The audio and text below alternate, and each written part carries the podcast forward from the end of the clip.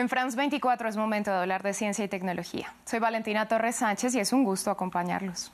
En esta ocasión vamos a iniciar en San José, la capital costarricense, donde tuvo lugar el RightsCon, el congreso más grande del mundo sobre derechos humanos en la era digital, con la participación de unos 175 países. Uno de los temas clave de discusión fue el intercambio de datos biométricos de migrantes y otras personas en movimiento entre Estados Unidos y naciones centroamericanas. La reglamentación en torno a la recolección y manejo de dichos datos es poco transparente y organizaciones alertan que existen riesgos de privacidad para los migrantes porque con esta vigilancia hay temor sobre un posible perfilamiento racial que puede llegar a impactar en las decisiones de las autoridades migratorias.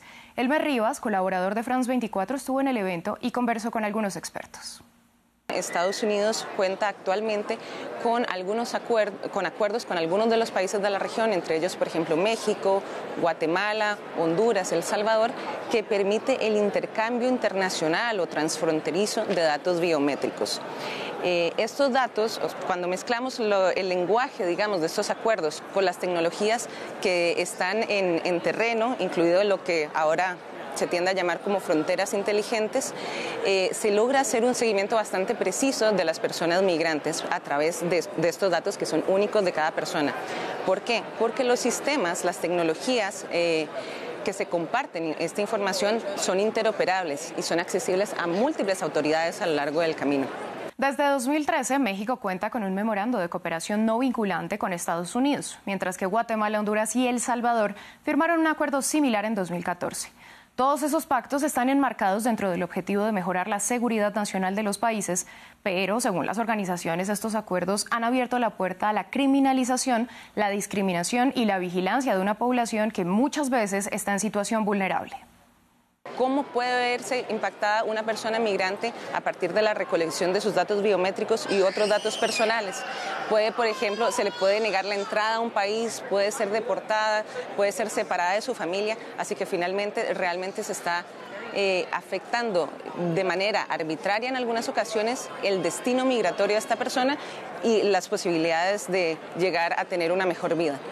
Cabe aclarar que no se trata solo de una preocupación en la región. De hecho, es uno de los temas clave de discusión dentro de la Unión Europea con su proyecto de ley o ley preliminar sobre la regulación de la inteligencia artificial.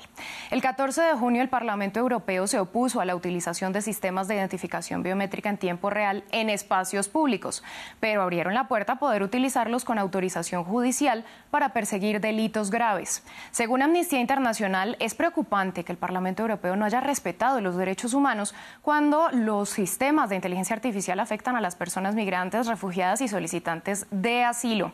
El Parlamento no prohibió los sistemas discriminatorios de elaboración de perfiles y evaluación de riesgos ni los sistemas de previsión utilizados para restringir, prohibir y evitar los movimientos fronterizos. La Comisión y el Consejo Europeos ya discuten el que será el texto definitivo sobre la ley de inteligencia artificial.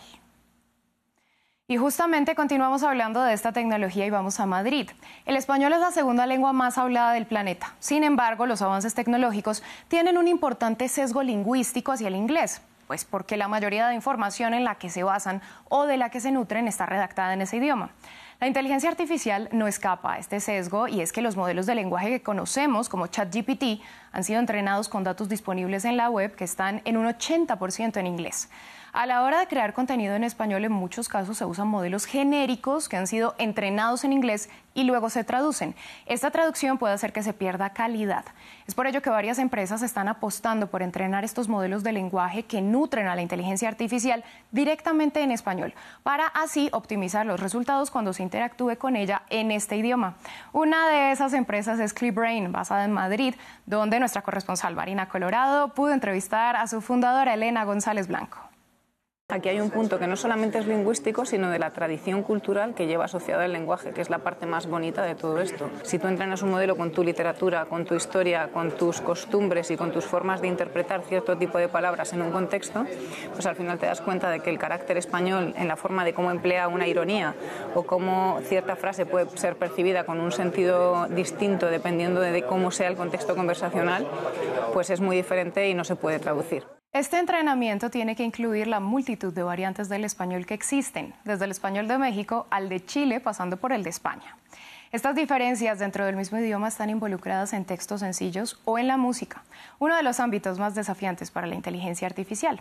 González Blanco, doctor en filología, se interesó por este aspecto y lideró el desarrollo de Lyrics, el primer recomendador de música en castellano basado en el significado de las letras y en la melodía, que utiliza inteligencia artificial para incluir canciones en listas de reproducción. Aquí, de nuevo, la riqueza del español supuso una dificultad más.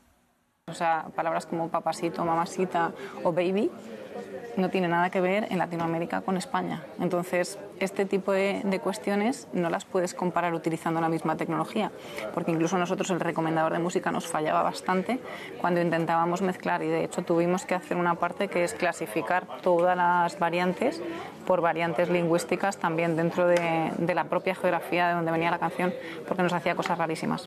Según la experta, lo que hace falta es más entrenamiento de la inteligencia artificial en las distintas variantes del español y más interacción con un público hispanohablante que introduzca sus localismos para que no siempre esté expuesta a un español estandarizado. Así llegamos al final de este espacio. A ustedes gracias por su sintonía.